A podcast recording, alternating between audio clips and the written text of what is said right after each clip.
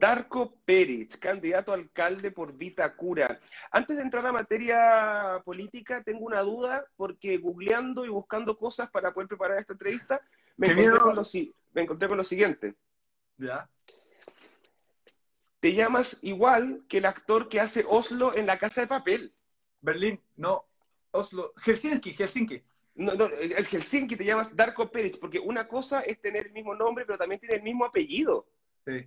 No, fue, fue heavy porque estaba en Estados Unidos estudiando actuación y mi profesora me dice, te tienes que hacer una IMDb, que es como la base de datos de actores, eh, y, todo el mundo se ponía nombre artístico. Y yo decía, ¿para qué me voy a poner nombre artístico si soy Darko Peric? O sea, como, como hay uno. Y, me voy a poner, y dice, no, ya está tomado. y yo como, ¿cómo? Y actuaba en español y todo, así que bueno. Claro, complicado. Es que, es que, una coincidencia muy de mala suerte, encuentro. Sí, se hizo famoso eh, como actor ahí en la Casa de Papel y la gente me pregunta, tú, no, no, tú no eres. Y yo, no, no, no, no soy. aparte que como que no se parecen mucho. No, tampoco. muy lejana la rama en la familia, muy, muy lejana. Perfecto. Candidato, vamos a lo que nos convoca. Vamos descartando algunas dudas eh, muy típicas de las candidaturas. Ya, tú eres candidato a alcalde por Vitacura, eh, por el Partido Ciudadanos. ¿Y vas como militante del partido o, el partido te cedió un cupo? Porque está muy frecuente ese mecanismo últimamente. sí, voy, como militante. Perfecto. ¿Y qué fue lo que te llevó a militar en Ciudadanos? Es un partido relativamente nuevo que nació desde un punto de vista como de apuntar al centro, pero se ha ramificado. Algunos se fueron con la centro derecha, unos se fueron al gobierno, otros volvieron. Mm, eh, ¿Qué te llevó a militar a Ciudadanos y de qué área de Ciudadanos estáis, por así decirlo. Ya, es, e, es, buena pregunta. Me gustó que fuera eh, con, ese dónde estamos, ¿no? Centro mm. derecha, centro izquierda. Hay, harto, es bien amplio el partido. Eh, ¿Qué me llevó a militar en Ciudadanos? Eh, la crisis social. Yo, yo en la crisis social me di cuenta de que había un problema en Chile que nadie estaba abordando, que las soluciones parecían hoy día no existir ni en la derecha ni en la izquierda. Eh, eh, porque la centroizquierda había gobernado mucho tiempo sin a veces dar cuenta de estos problemas y, la centro derecha permitía cierto nivel de concentración, aún la centro derecha más moderada permitía cierto nivel de concentración y, y, en el fondo permitía esta simetría de poder desde lo económico hacia lo social. Y ahí es donde yo agarré y empecé a ver Twitter y empecé a, a ver, ok, ¿quiénes me representan? ¿Quiénes son estas personas que yo quiero ver en el poder? Porque ya me cansé de los que hemos visto siempre. Y empecé a ver personajes como Rodrigo Rettig, Davor Mimisa, empecé a escuchar visiones, está Villavicencio, que no es de Ciudadanos, que empezaron a aparecer estas voces moderadas, liberales, y dentro de esas voces moderadas, liberales, me sentí súper afín. Me, di cuenta, y, y de hecho me llamó mucho la atención, dije, para, si veo que ellos tienen hoy día una fórmula que se adecua mucho mejor a la realidad de Chile, ¿por qué ni uno de ellos está en el poder? y, me di cuenta de que había un partido en donde algunos de ellos militaban, y fue el Partido Ciudadanos, y yo llegué un día, así como a escuchar, ese día justo estaba Andrés Velasco, que es el que fundó el partido, y fui capaz de conocerlo a él, fui capaz de conocer a Red Liberal, que es la directiva que le ganó a la directiva que iba a apoyar por Andrés Velasco, en el fondo todas estas facciones de las que tú hablas, Están las facciones que se fueron antes, que son las facciones que están hoy día más en la centro derecha, y, y la verdad es que yo creo que de todos es apostemos hacia el centro. Pero también está esa visión del liberalismo igualitario que dice, hoy día los cambios igualitarios están cercanos a la socialdemocracia. Por lo tanto, hoy día al Partido Ciudadanos le corresponde estar pactado en la centroizquierda porque ese es probablemente el gobierno que necesita Chile hoy en día. Y si ese es el gobierno, nos interesa poder estar ahí y apoyar y aportar para que se hagan bien las cosas. Perfecto. En cuanto a, en cuanto a campañas y a carreras electorales, digamos que para la centroizquierda Vitacura no es una comuna sencilla.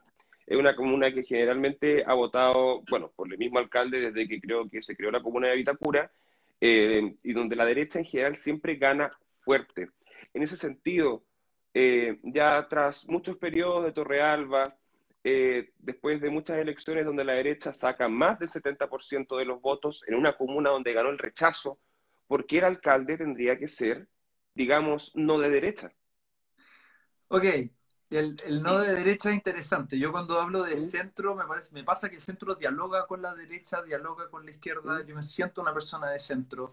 Eh, ¿Y por qué el centro debería ser la opción? Es porque la alternancia le hace demasiado bien a la política. Eh, genera oxigenación. Hoy en día sí existe un porcentaje que votó a prueba en esta comuna y también hay un porcentaje de rechazo que pueden tener sus razones para votar rechazo, pero eso no significa que ellos no estén en favor de fortalecer lo público en esta comuna, en favor de más transparencia en esta comuna, en favor de más participación ciudadana, que se les tome en cuenta al tomar las decisiones.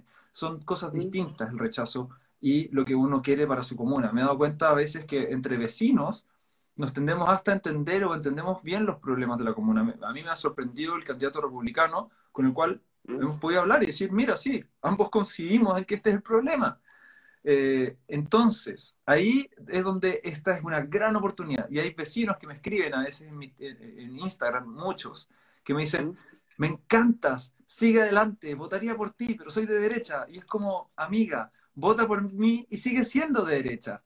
¿Cachai? Porque tú puedes ser RN y ese es tu domicilio político cuando no conoces a los candidatos. Y sabes, si no conozco a nadie, esto me representa. Pero cuando conoces al candidato, cuando conoces su propuesta, conoces el proyecto y ese proyecto te, te suena en tu corazón y te hace decir, esto es lo que yo quiero para Itacura, bueno, ese es tu candidato.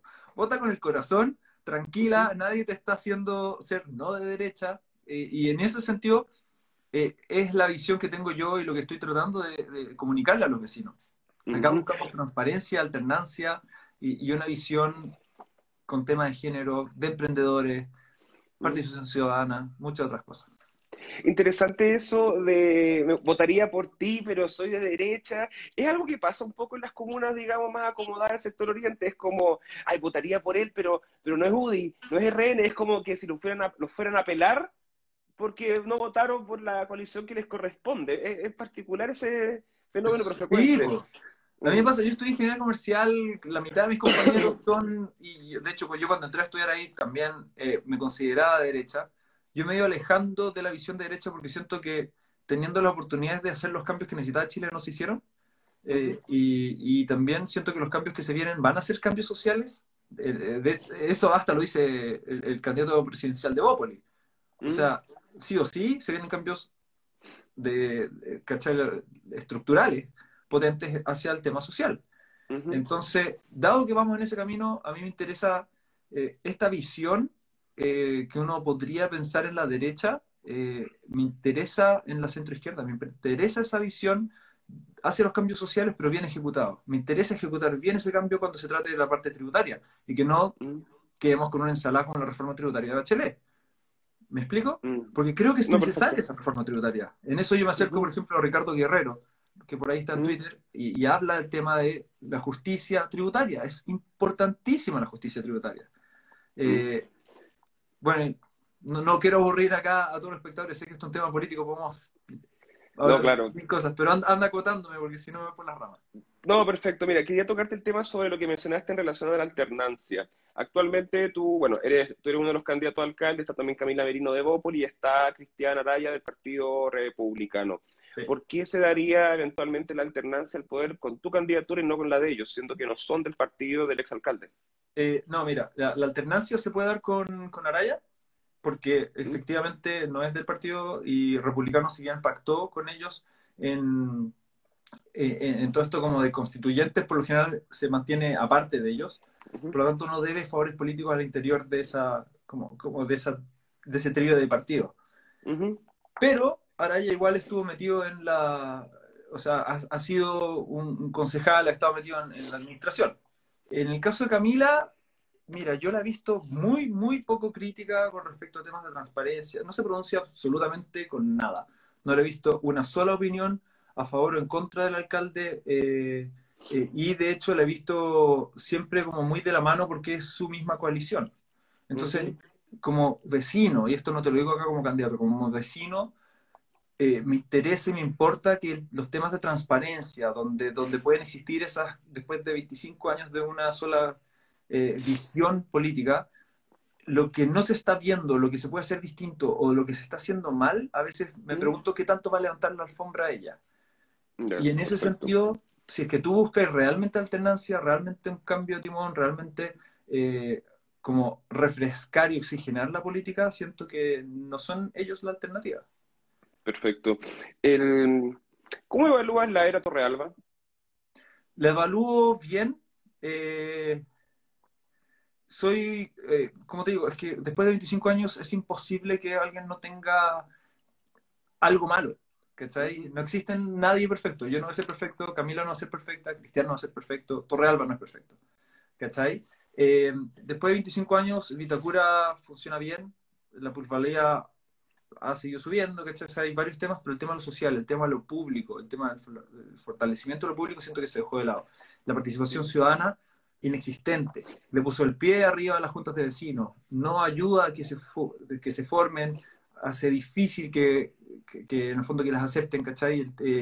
las tomas de decisiones a largo plazo de proyectos importantes como Zócalo, el museo, etcétera, se toman sin que ninguna persona haya dicho pío antes de la licitación. Y eso es importante, porque acá el museo es excelente, Zócalo hoy día los vecinos no lo quieren, pero independiente, ambos proyectos tienen lo mismo por detrás, y es que se hace una licitación de espalda a los vecinos y, dicen no, porque esto es democrático, porque fuimos elegidos democráticamente, por lo tanto lo representamos y por lo tanto podemos tomar todas estas decisiones. Y ahí empieza uno a decir, ok, pero ¿y qué va pasando con esa licitación que parece media calzada para el amigo?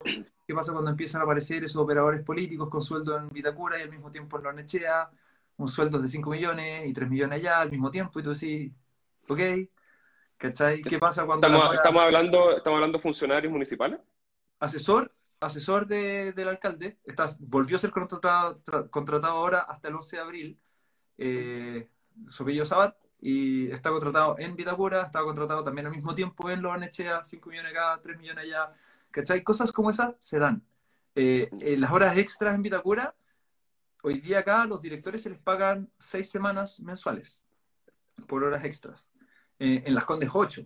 En La Pintana, con suerte pueden cobrar las horas extras que hacen hay, hay un tema de que tú decís, queremos mejorar, acá hay caleta de recursos que se pueden estar mal usando. Eh, y, si esos recursos se usaran correctamente hacia las cosas que importan, mejorar el tema seguridad, mejorar el tema público, y también, ¿qué pasa si las licitaciones, en vez de estar calzadas para amigos o para personas con eh, ciertos tejimanejes por detrás, qué tal si esas licitaciones en verdad estuvieran enfocadas en ayudar a emprendedores, ojalá emprendedores dentro de la comuna, ¿cachai? Si hace una licitación de algo que hay una persona que la puede ofrecer dentro de la comuna, bacán que quede dentro de la comuna. Generáis este, esta economía circular donde el, último peso marginal que entra en ese emprendedor está siendo después gastado probablemente en, una clase inglés para el hijo, etcétera. Entonces, mm.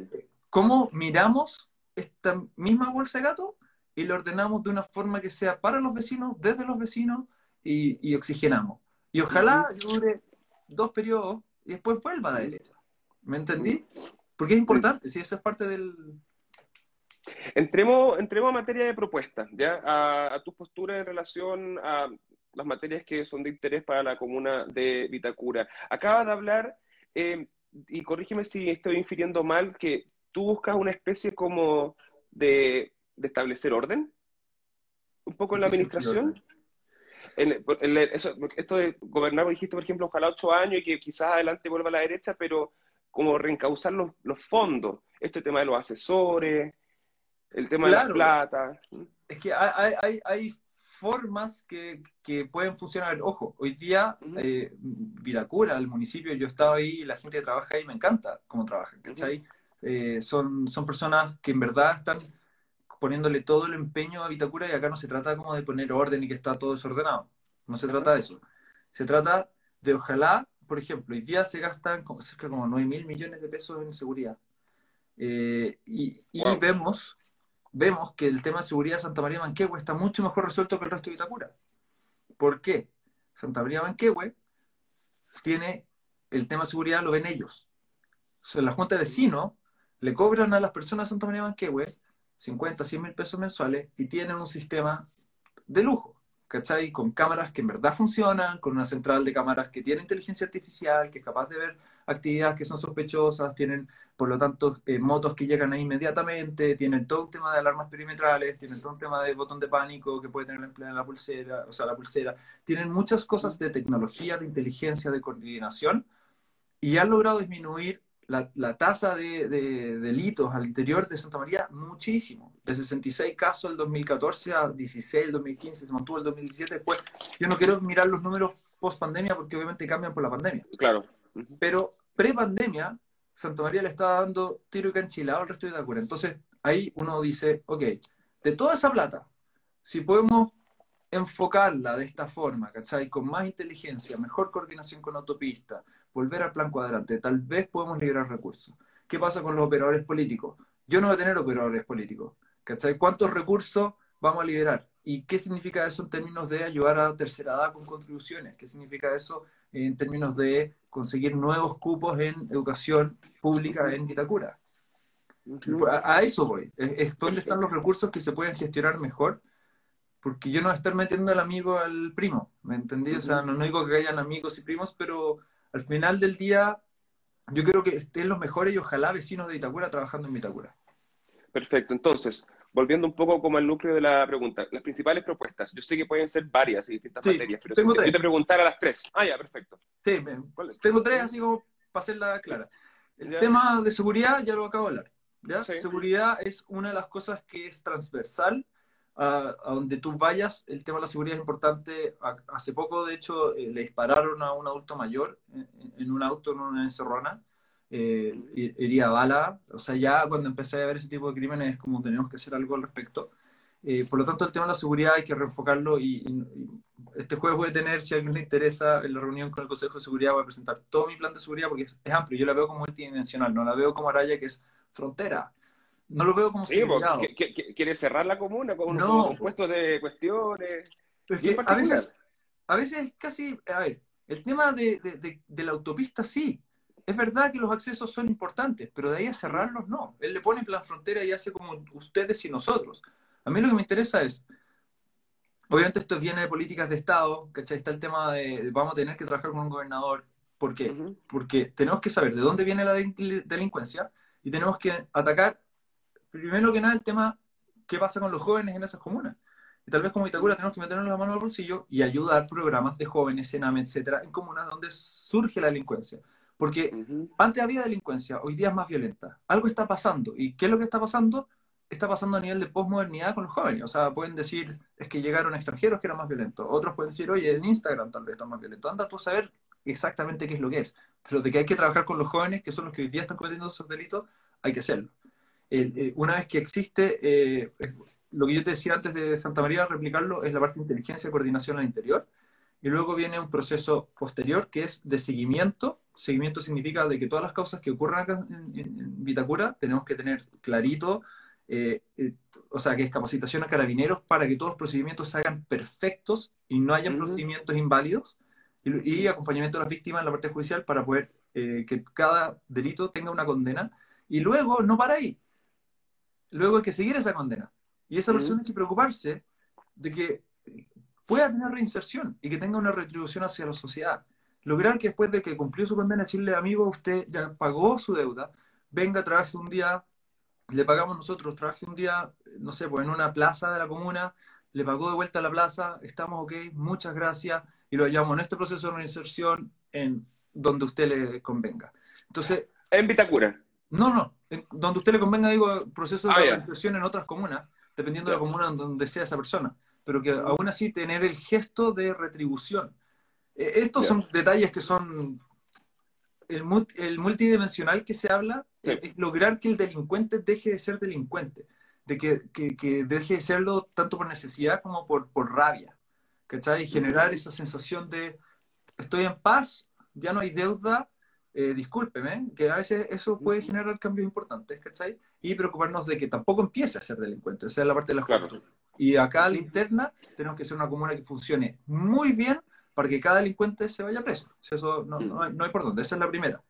Eh, y obviamente si se hace bien, se liberan recursos para la segunda. La segunda, fortalecimiento de lo público. Para mí el tema de lo público, creo que el día con el PIB per cápita que tiene Itacura, eh, podríamos estar aspirando a algo mucho más cercano a Europa en términos de educación pública, en términos de salud pública. ¿Por qué digo esto? Porque la, vida, las trayectorias, no es que tú estás siempre arriba y siempre estás arriba. A veces puedes ser un emprendedor exitoso. A los 30 años estás ahí, tenés tu bebé. A los 40 quebraste. ¿cachai? Entonces, ¿qué pasa? Pagaste toda tu vida buenas contribuciones, buenas patentes, y en algún minuto tenés que apretarte, apretarte en cinturón. Qué bacán sería si tú puedes sacar a tu hijo de la educación privada y llevártelo a la pública. Y decirle, decir como, chuta, tengo que ahorrar este mes, ya no puedo estar pagando estas 500 lucas en un colegio. Pero hay un colegio público que yo estuve financiando todo este tiempo. Bacán porque hoy día lo puedo tener ahí. Qué bacán sería si yo veo a un vecino en un Ferrari y digo, qué va, gracias porque gracias a ti tengo educación para mi hijo. ¿Cachai? Empezamos a romper ese, ese, esquema y ellos pueden ver en el fondo los beneficios de una institución pública fuerte y sólida, ¿cachai? Como en el sentido de la educación, el tema de la salud, eh, el tema adulto mayor. Preocuparnos de que lo mismo yo decía, a veces te va mal, bueno, cuando ya tenéis 70 años ya no estáis generando recursos, la probabilidad de tu terreno va hacia arriba porque esta comuna le ha ido bien. Y tu contribución va para arriba y tus recursos van para abajo y llega un minuto en que te asfixia. ¿Y ahí qué pasa? La comuna o la sociedad te dice, no, es que tú eres clase media ahora que eres viejito, así que para afuera. No, po. ¿Cachai?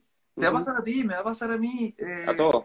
Tratemos de que seamos más generosos y más buena onda con los, adultos mayores. Ellos ya pagaron, ellos hicieron esta comuna. Tú viniste acá porque, porque esa comunidad funcionó bien y fue agradable y quiso que más gente viniera y luego pasó lo que pasó. Entonces, ¿qué tal si los retribuimos y les permitimos tener talleres, clases, que se mantengan activos, que tengan buena salud y que puedan vivir en paz y tranquilidad sin sentir que están asfixiados de aquí a fin de mes? ¿Qué pasa si la municipalidad se comunica con ellos directamente? ¿Por qué? Porque hoy día tenemos todo centralizado en la página web. La página web es la única forma como de acceso a, toda la información. Pero el adulto mayor que no, que no se digitalizó, bien gracias, ¿cachai? Entonces, para cada persona hay que preocuparse de cada persona, por eso hay que estar en la calle. Y lo tercero, y acá pensando en una situación post-COVID, que empiezan a funcionar las vacunas, el tema del emprendimiento y la reactivación económica. Tenemos que pensar la reactivación económica y también con una, y acá una perspectiva de género, súper importante. ¿Ya? ¿En qué consistiría eso? A ver, el, tema de la reactivación económica tenemos que permitir más emprendimiento, que las personas salgan y hay varias cosas. Primero, las empresas que están en Vitacura, buscar y hacer una bolsa de trabajo en donde trabajos que no necesitan mucha capacitación puedan ser llenados al interior de la comuna. Vecinos que quieran trabajar en esos trabajos. Segundo, trabajos con más capacitación, que la municipalidad se ponga y ayude a los vecinos de Vitacura a capacitarse para esos trabajos por un periodo de seis meses para que puedan entrar a trabajar. Y tercero, emprendimiento los vecinos que están acá y que ven una necesidad o una forma de resolver un problema, que la municipalidad los ayude desde la parte legal y también poniéndole ojalá eh, eh, espacios de cowork con wifi gratis, ¿cachai? Cosa que tu tema de arriendo de oficina y eh, la, la echan dar con toda la parte normativa sea súper, súper eficiente y rapidita. ¿cachai? A, ver, eso, ¿Mm? eso está interesante. A ver, como para traducirlo en sencillo, ¿esto sería una especie como de cowork popular? Sí, Imagínate un cowork popular y acá el otro, lo que te decía con el tema de género. Porque hoy mm. día, y acá hay un tema que se está hablando, y mm. es que como con el efecto de la pandemia, muchos jardines infantiles van a quebrar, o ya quebraron. Porque las personas eh, sacan a los hijos, no tienen una matrícula por todo el año. Y, o sea, yo a mi hija, si la saco del colegio, sé que me va a costar volver a entrar, pero el jardín no. El jardín es como, ya, chao, el próximo año va al colegio. Por lo tanto, es muy probable que queden esos jardines. Y cuando volvamos todos a trabajar, si no hay teletrabajo, y hasta con teletrabajo, esto lo, le traté de explicar otro día a la Mónica Rincón, igual los niños molestan mal a la mamá. Yo me tomé el postnatal, yo crié a mi hija así, full acá, papá, presente, dividámonos esto a media, y aún así mi hija, ¿con quién está hoy día? Allá arriba molestando a mi señora. Y acá no va a tocar la puerta todavía, a veces viene, pero es más con la mamá. Entonces, eh, si es que vamos a reemprender y las mujeres no tienen dónde dejar a los hijos, ¿Mm? tenemos que preocuparnos también de temas a las cunas y jardines. Reactivar el tema a las cunas y jardines para poder permitir que la salida hacia la parte del empleo, cuando venga la reactivación, sea paritaria. No tengamos acá un sesgo hacia hombres y mujeres. Entonces, lo que yo te decía, esos cowork, ojalá en juntas de vecinos, porque esto es mi, idea es tener centros vecinales donde hay un espacio de deporte, un espacio cowork, un espacio sala cuna y un espacio para la junta de vecinos, para que pueda tener su asamblea y pueda mostrar a los vecinos cuáles son las cuatro urgencias de esos vecinos que van a ir hacia la municipalidad. Y eso es básicamente mi, Como, Perfecto. oye, estoy, estoy rápido, ya creo que en cinco minutos fui capaz de darte más ideas de las que antes me No, moraba pero, tres lives. no, no, pero, pero, pero buenísimo, porque ya se me han tocado candidatos que les pido tres eh, propuestas y una, una, una vez una- uno me dijo, mira, es que lo que pasa es que tengo seis. Y yo, chuta, ya, dele. Oye, dije, pero un resumen, por favor, capacidad de síntesis. Pero ya, uno hace lo que puede. Candidato, para ir cerrando, ya que en virtud del tiempo también que se va acabando. eh, bueno, eres ingeniero comercial, eres actor, eres modelo. Hubo ahí un medio tradicional que le encantó poner que una ex ministra competía solo con un concejal y con un, Modelo. con un modelo. Me acuerdo de esa. Una ex ministra que duró demasiado en el cargo de ex ministra, pero bueno, Y que nadie se acuerda. duró O muy sea, poco. A mí, O sea, o sea, buena, buena onda. para publicitarlo, pero claro, pero- publicitemos que estuvo en Soquimich, ahí estuvo harto rato, ¿cachai? claro. Candidato, eh, tú vienes de un poco más de las cámaras. Has sido actor, has estado en alfombra roja, tu señora es actriz. Y si bien la política y la actuación tienen algo parecido en cuanto a la exposición y el reconocimiento público de la gente, las visiones son distintas. O sea, uno puede quizás querer más a una persona o tener más empatía con una persona por ser actor, por los papeles que ha hecho, etcétera. Pero en política es como amor-odio. Eh, ¿cómo, ¿Cómo fue tomar la decisión de, sabes qué, me lanzo, me voy a meter en esta? Y también se lo- te lo pregunto desde el punto de vista familiar, porque tu señora también es actriz. Entonces, ¿cómo, cómo se ve eso? ¿Cómo se discute eso? Sí, mira, eh, por el lado de ella, eh, ¿Mm? y, y la entiendo, ojo, eh, ella no le interesa politizarse y ella le tiene... eh, lo pasó muy mal cuando, cuando hizo soltero otra vez eh, con Twitter, porque le tiraban, pensaba- pensaban que ella era el personaje, entonces toda la mala onda, Suele pasar. entonces no, no, no dio abasto y para ella fue como, no gracias, y ahora que supo que yo venía, me iba a meter en esta, fue como, pucha, Darko, no, no, no quiero esa exposición, no quiero que te tiren mierda públicamente. Eh, Ya, esa es la parte de la exposición. Pero, Ujú. como yo te contaba al principio, lo mío no parte desde el tema de exposición. A mí esto, yo no estoy acá porque quiera ser visto o que me vean o relacionarme desde un espacio de plataforma. Eh, yo estoy acá porque vi que Chile necesitaba gente nueva y yo me metí a ayudar a esa gente nueva. Y yo me metí a ayudar a, a- a un Reddick, a una Paula Cabezas, a, a quien fuera que estuviera en esa posición. Y yo entré, oye, tírenme de vocal de mesa. Pero me Ya. tiraron de candidato a alcalde por Vitacura. El tema Algo es, piola. eh, Claro, no, a mí me dijeron, me lo Claro. pensé una semana, dije, oye, pero que cómo, o sea, voy a, voy a ser el loco acá. Ujú. No, no es loco, pero en verdad es, es grandote esto. Sí, pues. Y, y lo vi como, ok, por lo menos una plataforma, plataforma para ayudar al resto. Entonces, para mí, el, el estar acá no tiene que ver con esa exposición, tiene que ver más con un- estar al servicio. Al estar al servicio, me pusieron acá. Eh, y con respecto más al tema de la actuación, y esto es algo que lo he pensado, eh, a mí cuando me enseñaron a actuar no me enseñaron a mentir, me enseñaron a decir la verdad. Eso, eso es lo más lindo, te enseñan a escuchar y a decir la verdad. Eh, es quién soy yo en este momento. Y cuando tú estés actuando es eso, porque si no, no, no funciona. Tú tenés que agarrar un texto y trabajar, ok, ¿cómo, cómo yo podría llegar a este personaje? ¿Qué resuena Ujú. conmigo? conmigo? Tal vez el, el personaje es un misógino. Chuta, yo no soy misógino, ¿cómo llego ahí? ¿Cachai? Ujú, Y tenés que claro. buscar qué cosa es un símil de que me haría a mí y te dais la vuelta y encontrar un espacio de verdad en ti que pueda representar eso. Y diálogo. Tú necesitas escuchar. Si tú eres actor y no sabes escuchar, no sabes actuar porque yo reacciono a lo que tú me dices. Si tú la línea me la tiras como, hola, ¿qué tal? Yo digo, bien, gracias. Y tú me decís, Las hola, reacciones son distintas, ¿qué exactamente. Y gracias, ¿cachai? Es distinto. Claro. Entonces, cuando tú vayas a la calle, Ujú. la política es diálogo. La política en la calle es diálogo. Yo tengo que partir por escuchar a la gente, saber qué necesitan. Saber Y te reconocen, y te, y- y te reconocen en las calles de Vitacura así como, pero si usted estaba en los 80, así. No, yo no estuve en los 80. Me No, parezco no ese son- actor. 80. Ah, ¿Ah? no eres tú. Ay, No perdón, soy no, yo. Yo pensé que eras tú, te juro. No, pero ya, bueno, casi. No, pareció. No, yo no me reconocen por actor, porque siempre hago papeles muy chicos. Eh, o sea, estuve en la serie El Presidente, estuve en una película en Netflix, estuve en una película con Antonio Bandera. pero sepamos, y a mí el que le disparan dos segundos y no. ¿Cachai? Pero en la calle lo que sí me ha pasado. Pero te dispararon en una película Antonio Bandera, pues eso no, se cuenta eso, eso no se cuenta todos los días. Obvio. Pero en la calle sí me ha pasado que me dicen, ay, tú eres el marido de la PIN, me encanta ella. Mm. Y, ahí igual se da algo interesante, que es como nosotros somos así, que no somos. Eh, mm. Acá no hay una puesta en escena. Eh, tal vez hay, hay, más tranquilidad frente a una cámara, y lo que yo dije y molesté cuando ese medio dijo, ah, el modelo, que bueno, por lo menos pierdo poco tiempo haciendo la foto y paso más tiempo en la calle escuchando a la señora, ¿cachai? Claro. Y a mis vecinos.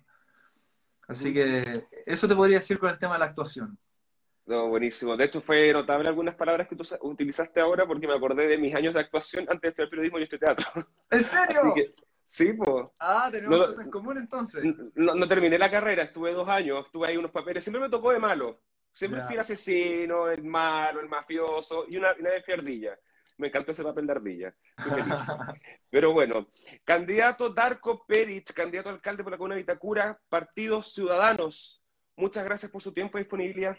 Muchas gracias a ti por esta entrevista. Eh, un placer. Me quedaría conversando contigo media hora más, pero sé que vamos a aburrir a 16 personas que nos están viendo en este minuto, así que... Pero, pero bueno, después, de las elecciones se pueden agendar eh, unos tragos. Ah, ya, ah. perfecto. Candidato, muchas gracias por su tiempo. Que esté muy bien. Chao, chao. Chao, chao.